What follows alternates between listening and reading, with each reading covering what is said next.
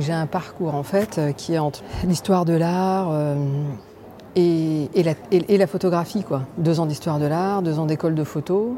Et puis en fait, lors d'un voyage à Cuba que j'ai fait pour aller euh, photographier euh, la ville, les lumières, les couleurs, etc., j'ai eu un, choc visuel, si je peux dire. J'ai rencontré des jineteras, euh, des jeunes filles qui avaient à peu près mon âge en fait, et qui, qui se prostituaient le long du Malécon. Et très vite, j'ai décidé de, de revenir et de, les, et de passer du temps avec elles pour les photographier dans leur vie quotidienne, pas tellement dans leur vie, euh, dans leur relation avec des clients, mais plus dans leur, euh, dans leur vie quotidienne, dans leurs rapports euh, de fa familiaux, euh, avec les enfants.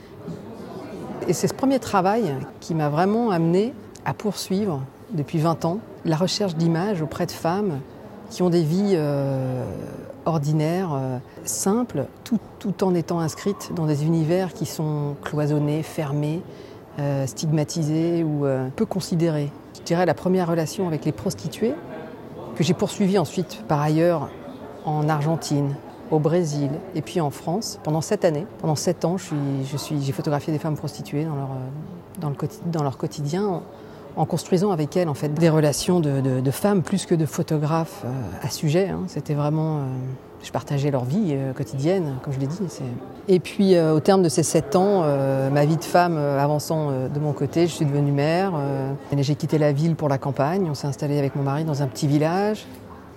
Et là, ça a été l'absence voilà, d'image, l'absence de l'absence de relations, l'absence de personnes à photographier. Et au final, j'ai commencé à, entendre les, mamans à la sortie de, des écoles parler de, leur travail, de leur difficulté à trouver un travail, à garder un travail. Et les travails, c'était toujours soit caissière, soit ouvrière, soit au mieux euh, secrétaire de mairie, mais il y en a très peu, donc euh, c'était plutôt euh, des, des, travaux, euh, des répétitions, dans des conditions difficiles.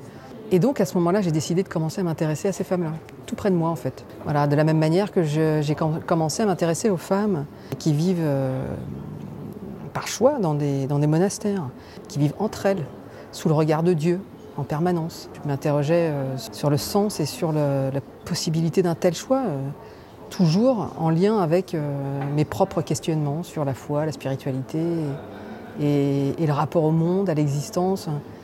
Voilà, c'est toujours un lien, en tout cas, à l'existence euh, au, sens, euh, au sens pur du terme. Exister, qu'est-ce que c'est C'est l'étymologie d'exister, c'est se tenir en dehors de soi.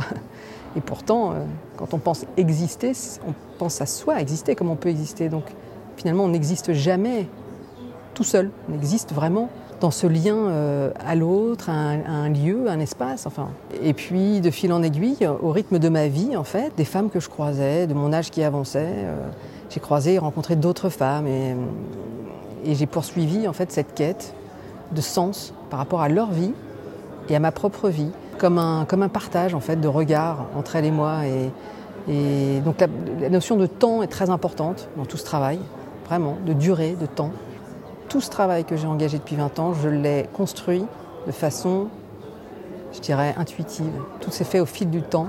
En réalité, j'ai grandi avec une maman qui était très belle, qui voulait être mannequin et qui était euh, fascinée par les femmes de cinéma, particulièrement le cinéma euh, de, John Cassavetes, Gina Roland, euh, le cinéma de Ingmar, Bergman. Et peut-être en fait à contre-courant, mon, regard s'est, je dirais, naturellement tourné vers les femmes que ma mère ne regardait pas et que peut-être à son image la société non plus ne regardait pas. Remporter ce prix, pour moi, c'est un signe euh, d'encouragement d'abord, vraiment, à poursuivre. J'ai arrivé à un moment où peut-être j'étais un peu euh, fatiguée, euh, voilà, j'ai eu des problèmes de santé, j'ai eu des choses, des moments de la vie qui font que tout n'est pas toujours simple et qu'on a parfois besoin d'être encouragé et, et, reconnu aussi.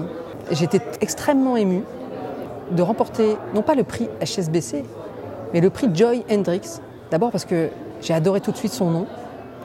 Et puis ensuite, quand j'ai commencé à rechercher qui elle était, ce que j'ai vu apparaître, les phrases que j'ai vues sur elle, m'ont vraiment touché. Ce que j'ai vu sur elle, j'ai perçu quelqu'un de. J'ai perçu cette élégance et cette, euh, cette compassion aussi pour les autres et euh, pour les autres femmes en particulier, parce qu'elle euh, était très engagée auprès des femmes. Donc Je suis très heureuse qu'il y ait deux lauréats qui remportent ce prix. Je suis très heureuse de remporter ce prix dans mon pays en plus. C'est la première fois que je remporte un prix en France. J'ai eu un prix en Italie en 2010. Mais c'est la première fois que, que je remporte un César euh, en France. C'est un peu ça pour moi.